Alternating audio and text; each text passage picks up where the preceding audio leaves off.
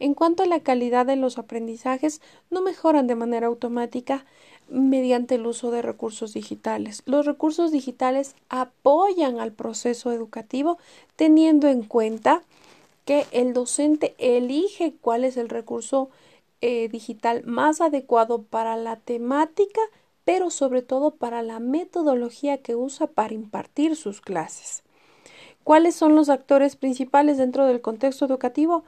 Principalmente está el estudiante y está el docente, y es importante que ambos desarrollen habilidades digitales para complementar el proceso de enseñanza-aprendizaje dentro del aula. Pero también es importante que los padres de familia estén eh, habilitados digitalmente para que nos ayuden con el control de tareas en casa.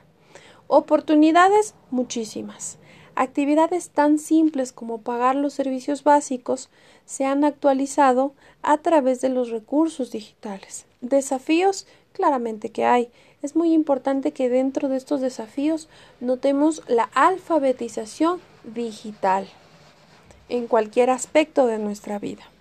Y el desarrollo de habilidades digitales es un tema muy relacionado con el manejo de dispositivos digitales. Estos dispositivos digitales vienen a aportar al proceso educativo. Por eso es importante que nosotros, como docentes, manejemos de una manera adecuada para, primero, cuidarlos y segundo, utilizarlos de una manera muy adecuada y aprovechar todas las ventajas que estos nos ofrecen.